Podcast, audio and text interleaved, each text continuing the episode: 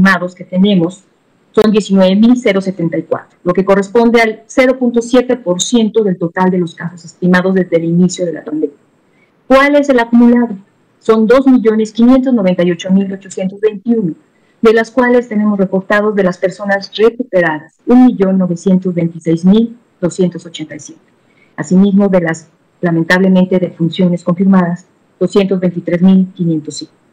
Es importante identificar, como lo han estado viendo, estas curvas, obviamente la del año pasado es la primera curva que tenemos, esta segunda con nuestro pico más alto que se dio en la segunda semana de enero de este año del 2021, y bueno, a vemos este descenso que se está dando eh, posteriores a estas semanas de febrero eh, hacia, hacia acá, hacia la fecha, y hay una reducción con respecto a la semana anterior del menos 6% en los casos eh, activos estimados. Estamos viendo de manera general este, este comportamiento de descenso hacia la baja en casos y obviamente también ese comportamiento se ve en el mismo semáforo de riesgo epidémico. La siguiente, por favor. En este sentido, podemos identificar de la misma manera menos casos activos, bueno, también hay menos casos que están requiriendo hospitalización. En esta gráfica vemos la situación de la hospitalización tanto en camas generales y camas con ventilador mecánico. Como ven, las tres líneas, pues bueno, la color de guinda o color rojo es la ocupación de las camas generales en el tema del COVID-19 y bueno, está a un 12% de ocupación general a nivel nacional,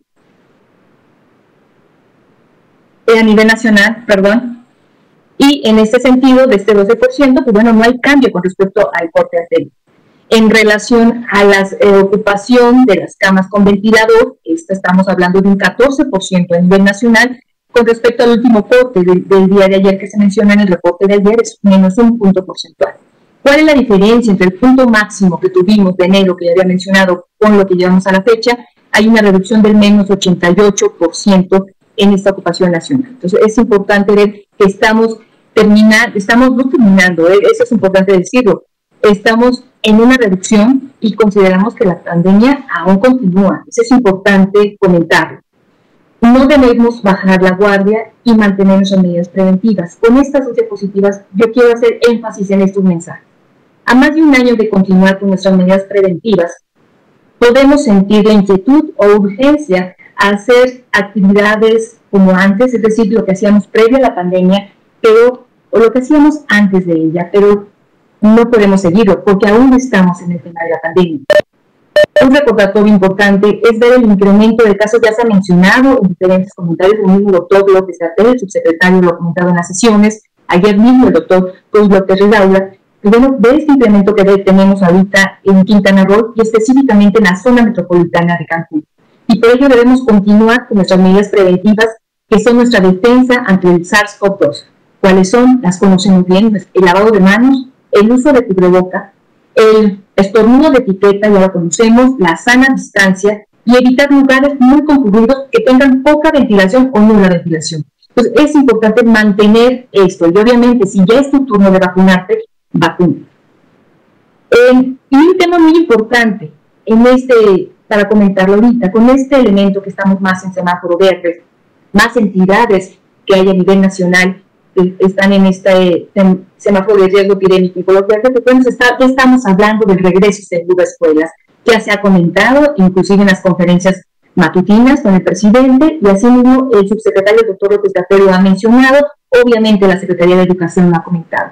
Que es importante desde el área de salud que debemos enfocar el mensaje que les queremos dar a la población.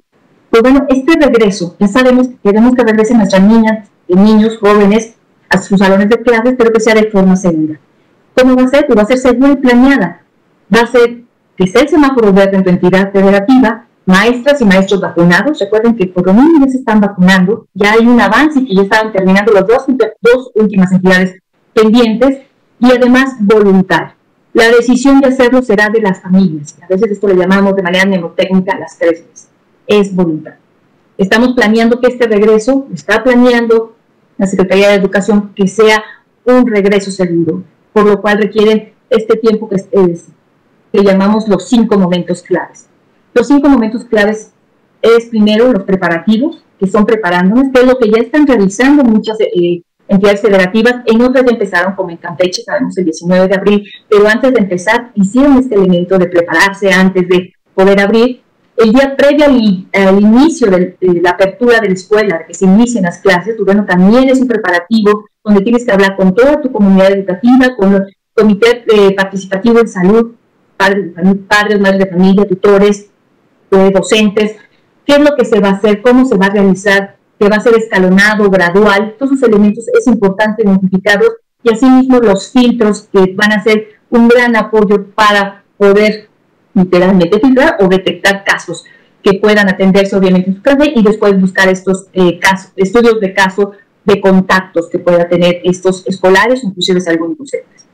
El otro día importante es, ya quedamos que un día antes de la escuela, el día de la escuela, cuando se inicia, donde sabemos que va a haber tres filtros escolares, uno, el más importante, el que inicia en la casa, el segundo en la entrada o las entradas de la escuela, porque recordemos que es lo importante, que no debe de, estar muy aglomerado, no se debe de hacer esta congestión de población escolar, entonces van a tener que tener cuidado de buscar este ordenamiento, esta entrada gradual y escalonada de los escolares, de los estudiantes, para que no se realice esos elementos, y bueno, el otro filtro, el que se hace propiamente en el salón de clases. Entonces, esto es importante, además de los elementos eh, relevantes de la limpieza, desinfección que hay que realizar, la sana distancia dentro de las aulas y, bueno, la detección de probables casos.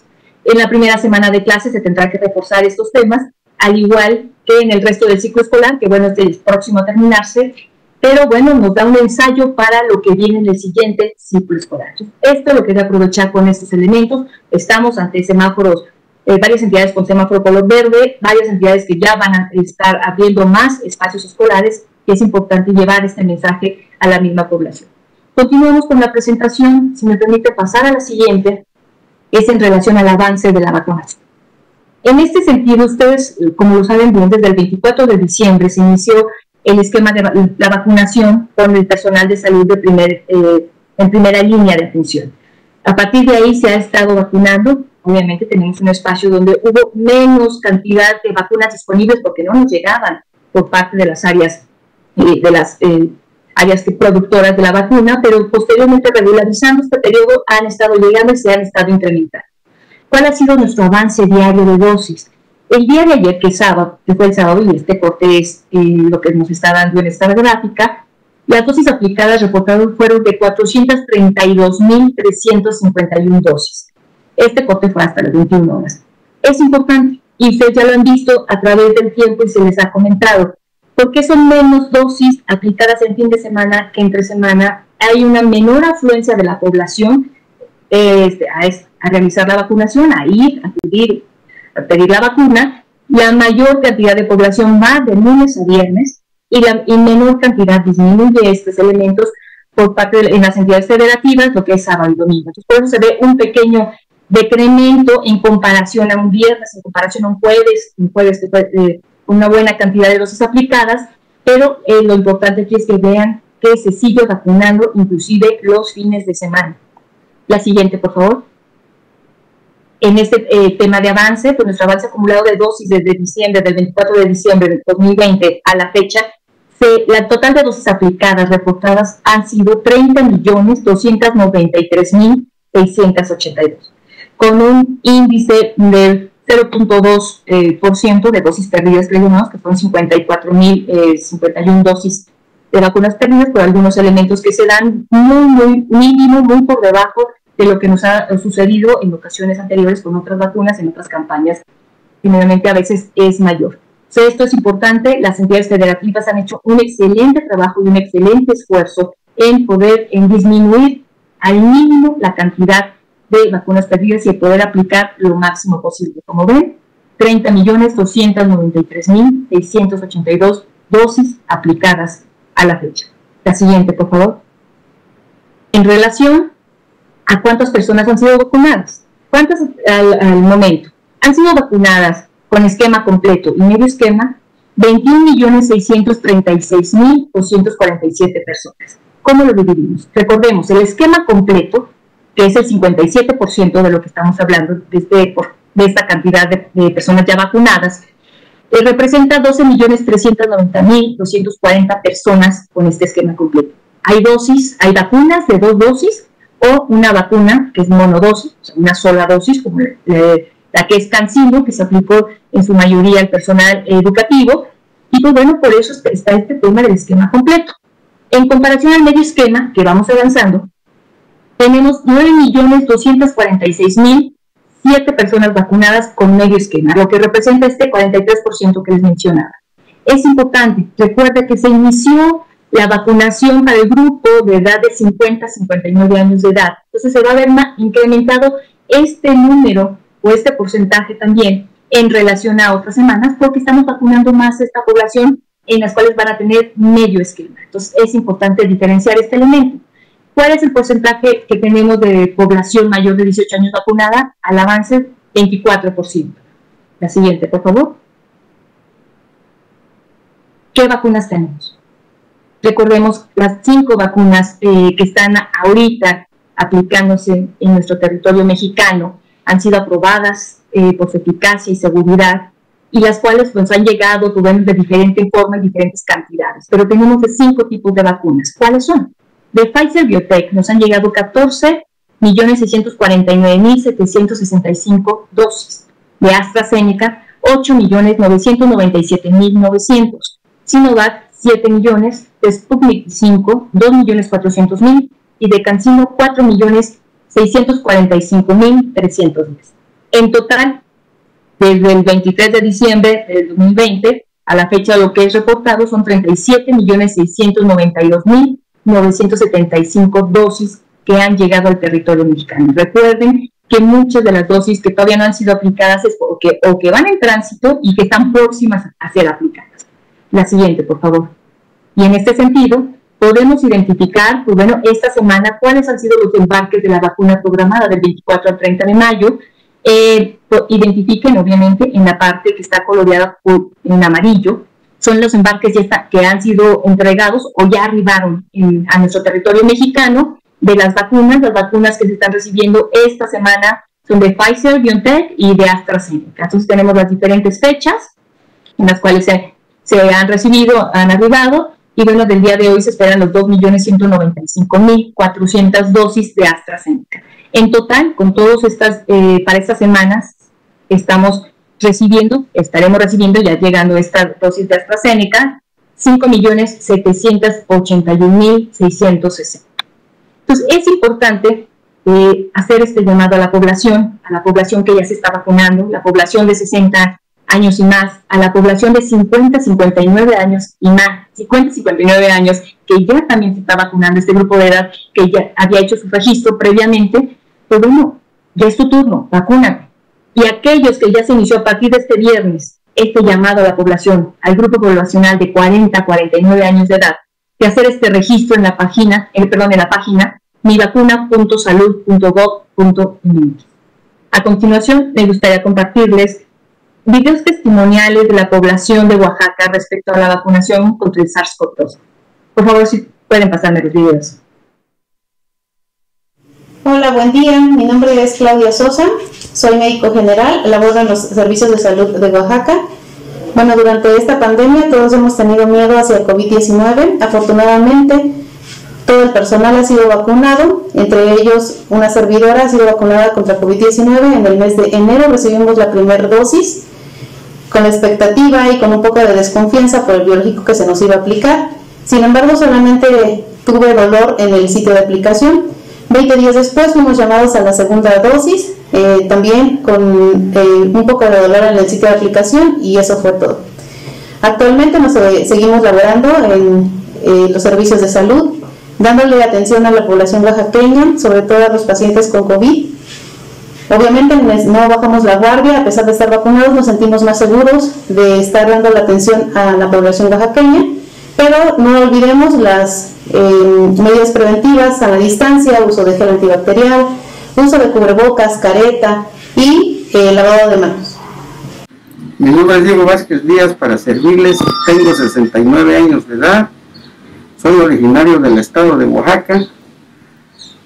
Y les doy a saber a todos los que me escuchan que el, El 28 de agosto del año anterior, del 2020, di positivo a COVID-19. Estuve hospitalizado durante 43 días, de los cuales 23 estuve entubado.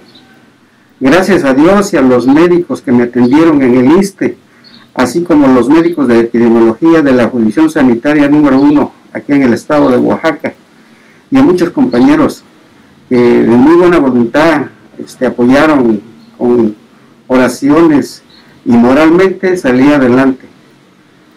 Es un problema muy fuerte que a nadie se lo deseo. El que le falte a uno el aire es, algo, es un problema de, de morirse. Y gracias al entubamiento yo salí adelante. Afortunadamente no soy diabético, no soy hipertenso, no, no tengo problemas de cáncer y creo que eso fue lo que a mí me sirvió para salir adelante. Muy importante el mensaje para que pues también tomemos nuestras medidas preventivas y así evitar un problema como el que yo sufrí.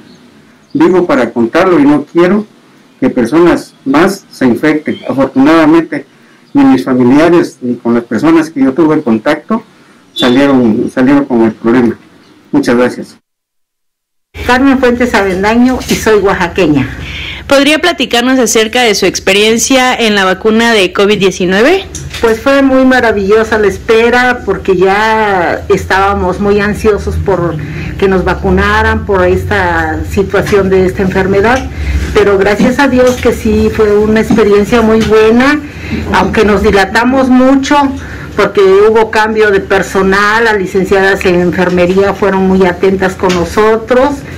Eh, fue un, un lapso de, de, 30 minutos que nos entretuvieron para nuestra recuperación, afortunadamente.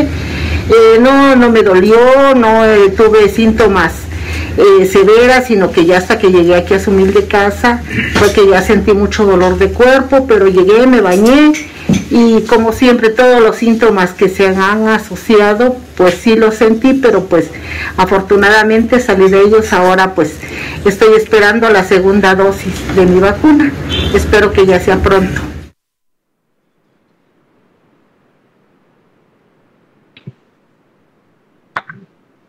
Pues como ven recordemos que este periodo de vacunación en el que estamos ahorita es para personas de 50 años y más mujeres embarazadas.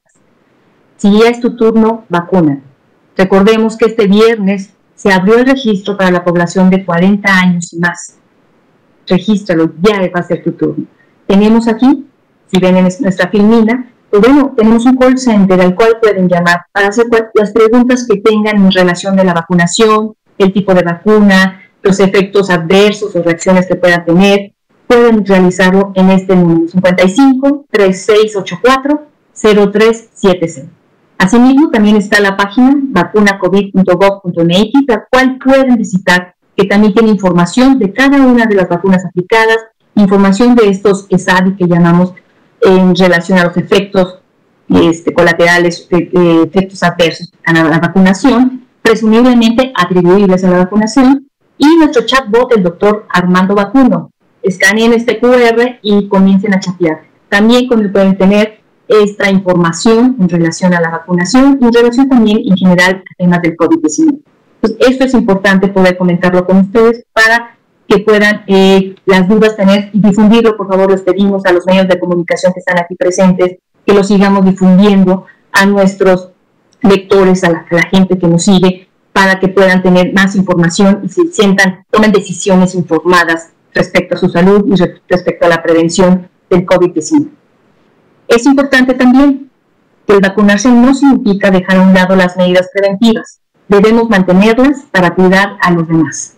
este es un tema también de solidaridad en nuestra población que estamos cuidando por los otros, no nada más por nosotros mismos, sino por nuestro entorno, nuestra familia, nuestro vecindario, nuestra comunidad, por los demás. Es importante mantenerlas. Eh, dentro de esto, pues bueno, reflejemos que dentro de poco, vamos después del periodo de clases, pues bueno, va a llegar un tema del periodo vacacional y es algo de lo que ha pasado a lo mejor en Cancún, presumimos que es este tema en relación a, un sitio turístico, pues bueno, hay que ser turistas responsables y hacer un turismo seguro en, esta parte. Y con esto, bueno, terminaría estos elementos de la parte de la presentación y damos pie y damos pauta para el inicio de las preguntas de prensa. Eh, yo les pediría, por favor, que puedan levantar su mano dentro, en esta modalidad que ahora tenemos, obviamente, a través de, los medios virtuales que podemos realizarlos. Si pueden levantar su mano o pedir la palabra para poder eh, para que puedan este, hacer acceso al micrófono y poder escucharlos. Veo la mano levantada de Juan Hernández. Juan Hernández, por favor, eh, ¿de qué medio? Por favor, si puede ver su micrófono y nos comparte de qué medio está visitando. Hola, muy buenas noches. Juan Hernández de Diario Basta y del Grupo Cantón. Claro que sí. Muy buenas noches. Este, eh, sobre, ¿nos puede explicar un poquito más, doctora Sabreda, sobre este regreso a clases presenciales eh, sobre todo este llamado que está haciendo la población, que será de manera paulatina. Si nos puede abundar un poquito más sobre estos tres filtros que, que ustedes están señalando. Muchas gracias. Sí, muchísimas gracias, Juan Hernández. Eh, mira, sí, bien importante identificar del regreso, que va a ser paulatino, por eso el llamado ha sido, vamos a, se va a regresar a las escuelas, va a ser una reapertura, pero no el primer día va a ir toda la población estudiantil, ¿no? va a ser dividida, va a estar el 50% de capacidad eh, de manera diaria. Dos días van a ir la mitad de los estudiantes y otros dos días de la semana la otra mitad de los estudiantes. El viernes lo están dejando para un tema de apoyo a, a los escolares que tengan un tema de rezago o requieran un apoyo extra. Entonces, o que la misma escuela vea la necesidad de tener a los escolares este, este día, que sería el viernes. De manera general, de esto pues estamos viendo que es de manera gradual y de manera voluntaria los padres de familia deberán estar de acuerdo de mandar a sus hijos. Los que no estén de acuerdo van a poder seguir de manera virtual sus clases, pero los que estén de acuerdo en que vayan de manera eh, presencial lo harán de esta manera. Para poder, eh, esas medidas preventivas básicas que estamos implementando, que ya se han implementado en otras ocasiones para otras enfermedades infecciosas respiratorias, pues bueno, también es parte de la experiencia que tenemos que se hace estos filtros, pues manejamos el filtro escolar que está dividido en tres. El filtro que se hace en casa, con los padres de familia, padres, madres de familia, tutores, que se identifican que su hijo tiene síntomas respiratorios, no lo envíen a la escuela. Al contrario, lo quede en casa y lo lleven a atención médica de acuerdo a la unidad, eh, a su derecho a audiencia o la unidad que le corresponda en la localidad. es importante que lo revisen en un área de atención médica y identifiquen cómo está su situación y puedan tener esta comunicación a la vez con la escuela, ya sea con los directivos, con los maestros, de la situación de su hijo, de este escolar que está enfermo, que tiene síntomas eh, respiratorios y que, bueno, va a revisión para que la escuela pueda hacer las medidas eh, correspondientes dentro de las instalaciones. El segundo filtro es el filtro a las entradas de la escuela. Y digo entradas porque posiblemente en algunas escuelas se abra más de un filtro para evitar esta aglomeración eh, de estudiantes a la hora, aunque sean escalonadas las entradas, eh, puede ocasionarse una aglomeración. Entonces, dividir en dos entradas, la A, la B, en la cual pueda haber los filtros, donde se identifique que los estudiantes todos traigan su cubreboca y lo usen de manera correcta Además, pues bueno, el cuestionario rápido que se realiza de las preguntas sugestivas a signos y síntomas respiratorios y asimismo, pues bueno, el lavado de las manos si tienen el acceso o si no, el alcohol gel mayor al 60%. Eh, alcohol gel mayor al 60%. Entonces, esto va a ser importante dentro del filtro. Obviamente, en este filtro podrán identificar el personal que esté eh, participando dentro de esto, si el escolar viene con alguna sintomatología, o sea, va a ser evidente que venga pues, este, congestionado de la nariz o inclusive que venga con fiebre, pues van a poder identificarlo y, pues bueno, pedirle a sus padres que lo lleven a revisión. Entonces, esto va a ser importante dentro de los filtros.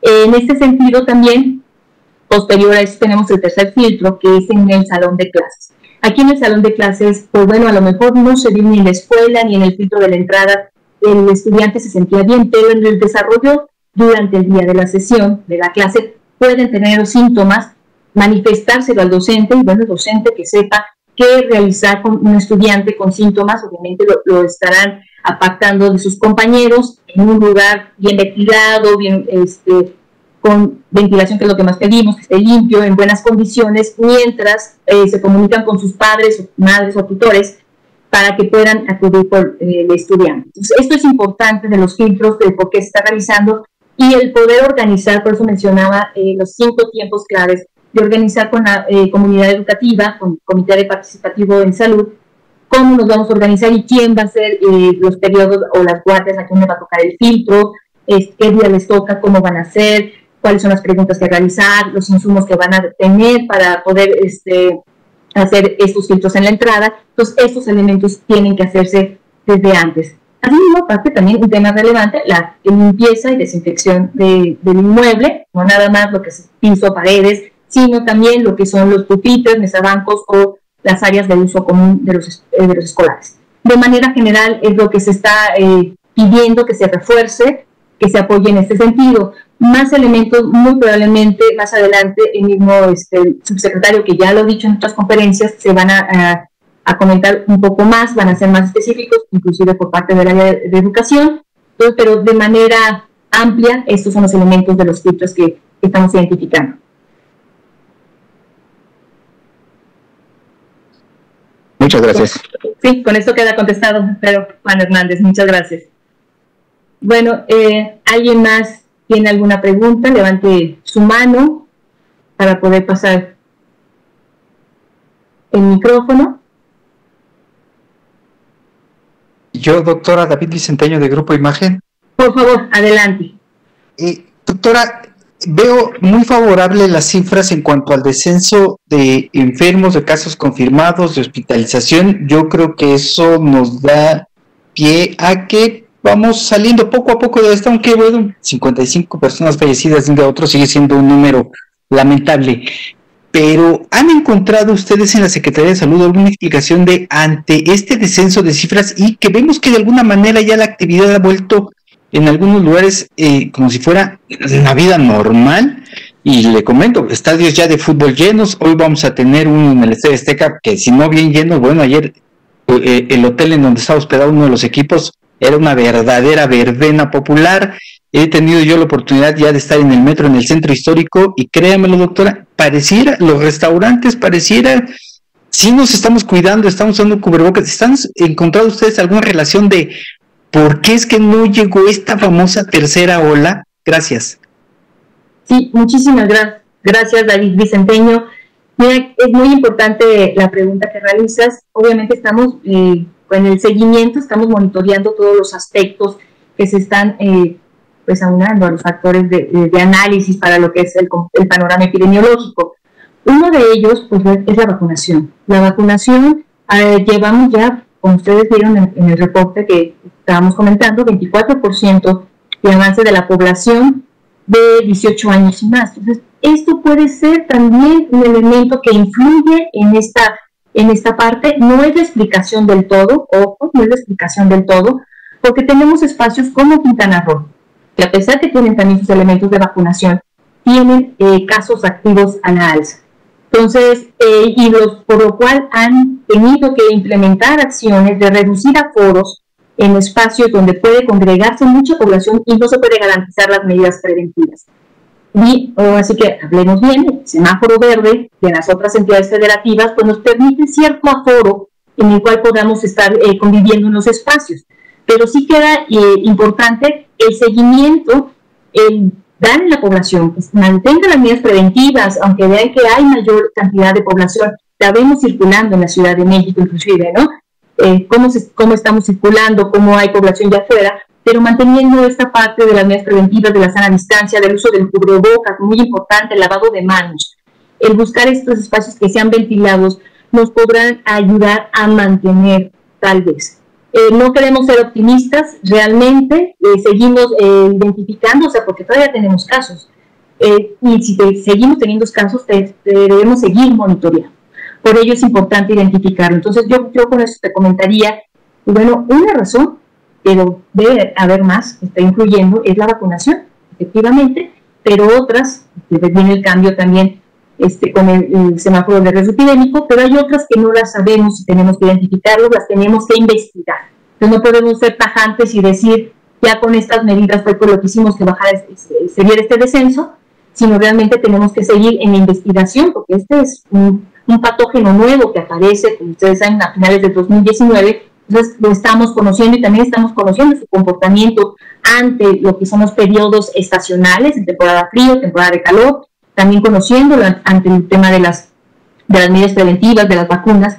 Entonces es importante seguir manteniendo este monitoreo y seguir llevando a la población uno mismo, como ciudadano, mantener las medidas preventivas lo más apegado que podamos realizarlo, mantenerlas, reflejarlo en, nuestra, eh, en nuestro ambiente inmediato, que es nuestra familia, nuestro trabajo, nuestros conocidos, y reforzarlo, ¿no? Entonces, esto es importante y más ustedes, medios eh, de comunicación que están siempre eh, presentes con nosotros, pues reforzar este elemento, que no bajemos la guardia. Por eso el, comunicado, parte de lo que estoy eh, comentando de los mensajes es, seguimos en pandemia, no bajemos la guardia, aunque veamos estos números, debemos de seguir vigilantes. Muchas gracias, muy amable. Muchas gracias, David. ¿Alguien más quiera levantar la mano o abrir su micrófono? Hola doctora, muy buenas noches. Soy Blanca Valadez, reportera del Grupo Milenio. Yo tengo tres preguntas. Eh, una, quiero saber por qué ya no aparecen en la presentación de las conferencias el desglose de los sectores vacunados, personal médico, educativo, adultos mayores y ahora los adultos de 50 a 59 años. Nos puede indicar dónde podemos consultarlo, si me permite otras dos preguntas, se lo voy a agradecer.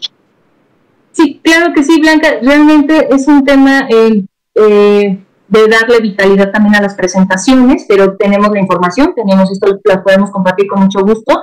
Los voy a eh, comentar a la sala para que podamos compartirlo en días este, subsiguientes. Pero sí tenemos esta información, sin ningún problema la podemos añadir. Otra tiene que ver con el perfil de los eh, educadores. De acuerdo al ISTE, que es el que se encarga de, la atención de, ellos, forma parte de los sectores que son o más enfermos, porque tienen más eh, enfermedades crónicas, o eh, que tienen mayor obesidad. Mi pregunta concreta tiene que ver con el hecho de qué tipo de educadores van a regresar a las aulas a pesar de que ya tengan una vacuna, qué tipo de personal es el que va a estar al frente, eh, tal vez si ya hicieron un censo de las personas que posiblemente quedaron con algún tipo de síndrome post-COVID, si estos educadores tienen algún síndrome post-COVID, posiblemente algunos perdieron la vida, y si nos puede decir, eh, bueno, pues finalmente eh, estos educadores, ¿cómo van a ser también apoyados? Porque no todos están en óptimas condiciones. Si me permite otra pregunta, sería muy sencilla, del público que, luego se acerca con nosotros. Sí, claro que sí, muchas gracias.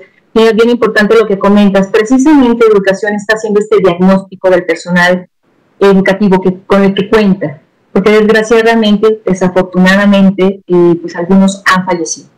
O de los que han estado eh, internados o han estado graves o tienen todo el tema del síndrome post-COVID están haciendo este análisis, este diagnóstico, el cual pues, en breve nos lo estarán presentando obviamente por, ante el inminente regreso a clases, y nos dirá quién es este componente, qué perfil va a ser el, personal educativo con el que cuentan y el que estará al frente. Entonces es bien importante identificar ese y esas son las preguntas eh, obviamente que también estaremos esperando responder en conjunto con educación, ya que, esté, ya que, nos, ya que nos comunique este diagnóstico relacionado a su plantilla educativa, ¿no? Porque sí, desgraciadamente, lo vuelvo a repetir, pues por el tema de las comorbilidades, pues hay varios docentes, y podemos decir que muchos, han fallecido en, en la lucha contra el COVID-19.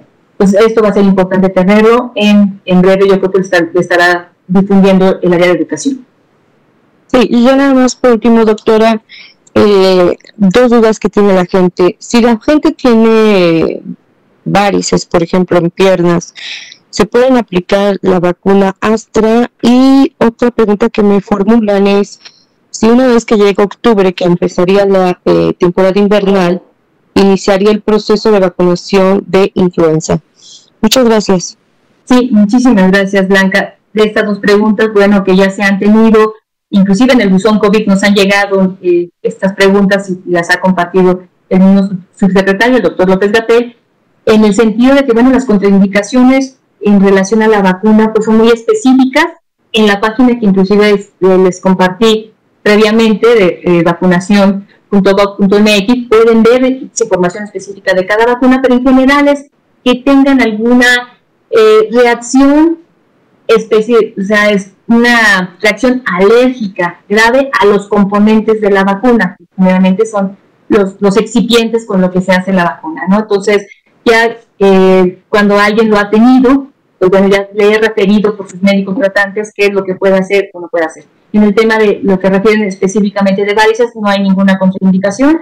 Adelante pueden realizar, pueden hacer uso de la vacunación, hacer el uso de su derecho a ser vacunados si están en este periodo de los grupos poblacionales de, 40, de 50 años y más, que ya los están vacunando, y de 40 a 49, que apenas están registrando. Entonces, es importante, les comento nuevamente esta página, que la puedan revisar, difundírselas a sus lectores, a sus seguidores, para que también ahí más información de otras preguntas que tengan, que los puedan orientar. Si no les gusta el tema de utilizar el Internet, pues está el call center, este número telefónico con el que pueden apoyar, o si les gusta trabajar el tema del chatbot a través de WhatsApp, pues el doctor Armando Vacuno también puede apoyarlos en eso.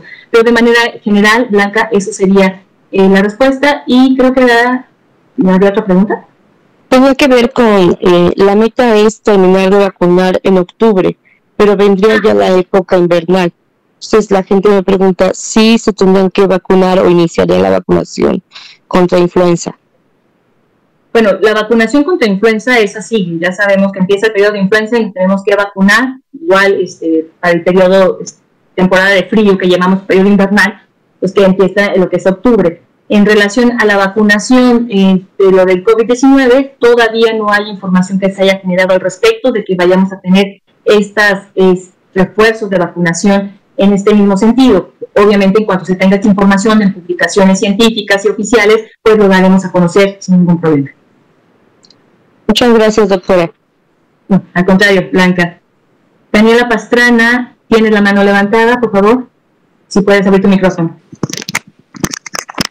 Sí, buenas noches, muchas, eh, muchas gracias, doctora. Bueno, una de las preguntas era justo relacionada con esto de de eh, la vacunación, si es que es una duda que se tiene, si, si, va a haber si va a haber después un nuevo periodo de vacunación, sobre todo para los que iniciaron, pues ya hace quizá en enero o diciembre las vacunas, los médicos que iniciaron en, diciembre o en enero con, la primera, o sea, con, el esquema de vacunación, pues eh, eh, no se sabe todavía, entiendo, cuánto dura la inmunización, pero una de las preguntas es eh, si se tiene previsto que tengan que volver a vacunarse eh, los que iniciaron eh, más tempranamente la, vacunación. Y la otra es si tienen ya un corte de ESAVIS que se hayan registrado con mujeres embarazadas, si, si tienen identificado alguno. Sí, en relación a la primera pregunta, pues bueno, ya como bien lo comentabas, Daniela, pues bueno, Blanca ya, ya, lo especifiqué en relación a que al momento no hay nada eh, publicado, evidencia científica que nos diga que tenemos que repetir el tema o reforzar eh, la vacunación contra COVID-19, como lo hemos manejado para lo que es influenza. Entonces, en cuanto se, si se tiene esa indicación a través de los comunicados científicos y las redes oficiales eh, que lo hemos manejado, pues bueno, lo daremos a conocer. Al momento no tenemos este, este elemento. En relación a las ESADIS que comentas de, mujeres embarazadas, sí, obviamente tenemos esta identificación de lo que es eh, el seguimiento de estas enfermedades atribuibles, probablemente atribuibles a la vacunación, esos episodios, y entonces eh, sí se ha identificado de embarazadas. en el reporte que pasaron eh, eran 62, esta parte se realiza a través de la Dirección General de Epidemiología, y nadie específica en, en donde se reúne un comité para ver cada uno de los casos, y bueno, eh, pasan, eh, al pasarnos el reporte nos dicen que hay 62 en total de, estas eh, cantidades de, las cesáreas que se han registrado a nivel nacional. Entonces sí es importante, lo tenemos, está identificado y bueno, no hay, al momento no está identificado una asociación causal vacuna con, las, con los, eh, lo que han presentado estas mujeres embarazadas. Eso es lo que me reportaron en mi diario. 62. ¿Y hay alguna grave, eh, alguna alguna caso que haya ah, sido? Cinco fueron graves. No tengo el dato cuál fue el tema de que, que estaban referidos como graves. Este dato ya lo podemos confirmar durante la semana. Eh, lo comentaré con, con la sala para que también se pueda compartir información, pero sí fueron cinco casos graves, no de defunción, les comento de, de estos 62 casos, incluyendo estos cinco graves, pues no se han identificado ninguna relación causal o asociación causal con la vacuna. Gracias. Pero hay una pregunta más en relación con la ivermectina, porque sigue siendo todavía muy muy confuso, o sea, eh, para la gente es muy confuso que hay eh, eh, el gobierno de la Ciudad de México lo utiliza, lo, lo usa, otras organizaciones, instancias internacionales, la OMS todavía no lo tiene como avalado. Entonces, solo para confirmar cuál es hasta hoy la posición que tiene el gobierno federal, la Secretaría de Salud, en relación con el uso de la ivermectina. Sí, sí, Daniela, muchas gracias. Creo que esta pregunta también es importante porque recurre, ¿no? Recurre esta inquietud en la población, porque, bueno, en algunos lugares los prescriben, qué sé yo. Eh, no se ha identificado con evidencia científica del uso de la ivermectina. O sea, a la fecha no hay este elemento contundente de identificación para indicarlo como parte de un tratamiento. Eh, si bien se han dado por varias, eh, eh, varias médicos o médicas, lo, han estado pues recetando a, a, las personas con COVID-19, no hay un documento que nos dé la evidencia científica de este respaldo para usarlo como un tratamiento eficaz para lo que es el COVID-19. Eso es importante identificarlo. ¿Cuál es la postura de, la Secretaría de Salud? En la página de coronavirus.gov.mx hay una relación de documentos y ahí tiene este, específicamente la postura de lo que es eh, la Secretaría de Salud ante la ivermectina. Mientras no está comprobado científicamente su uso para un tratamiento, pues obviamente no es recomendado por la misma Secretaría. Ahí están eh, los documentos con los que se está documentando, inclusive la Organización Mundial de la Salud tampoco respalda este elemento de la ivermectina, regresa continuamente el tema, se, eh, se, calma tal vez por algunos médicos o investigadores, es, sabemos la, la, evidencia limitada que hay, no la tenemos contundente, y vuelve a regresar el tema, ¿no? Entonces, sobre esto. Pero la realidad es que no la hay hasta el momento. Entonces, creía que también puedas ver ahí el documento que está en esta página y ahí está hasta el momento la postura oficial de la Secretaría que no ha cambiado en este sentido. Muchas gracias. Al contrario, al contrario Daniela Pastrana. Eh, ¿Alguna otra pregunta? ¿Puedo, doctora, preguntarle otra pregunta? Adelante, por favor. Eh, dentro de las mujeres embarazadas y los, los cinco casos graves Está el caso de la mujer que fue vacunada doble vez en Tamaulipas. Si nos puede comentar exactamente qué pasó con, con esta mujer eh, vacunada doblemente, si ya fue dada de alta o sigue bajo su eh, supervisión médica. Ok, información sobre este caso específicamente, no tengo eh, los datos, como bien te comentaba, la Dirección General de Epidemiología le da el seguimiento a través de los comités ya formados eh, para dar seguimiento a cada uno de estos ESAVIS identificados en el país y no tengo información al respecto. Eh, más bien quedaría el elemento pendiente para que se pueda dar información durante la semana. Y en este momento no podría darte más información al respecto. Gracias, doctora. Al contrario. Bueno, si no hay alguna otra pregunta por parte de nuestros compañeros de prensa, les agradecemos, les agradezco mucho, la Secretaría de Salud les agradece mucho su presencia en esta sesión, en este informe diario, y pues bueno, aquí estamos presentes todos los días de 7 a las 7 de la noche para dar el avance en cuanto al panorama epidemiológico sobre el COVID-19, así como el avance de vacunación y los elementos que eh, se requieran atender o identificar con ustedes de preguntas, inquietudes de la misma población, que ustedes son un buen filtro para que nos llegue esta información. Les agradecemos mucho y pues con eso sería todo y que tengan muy bonita noche.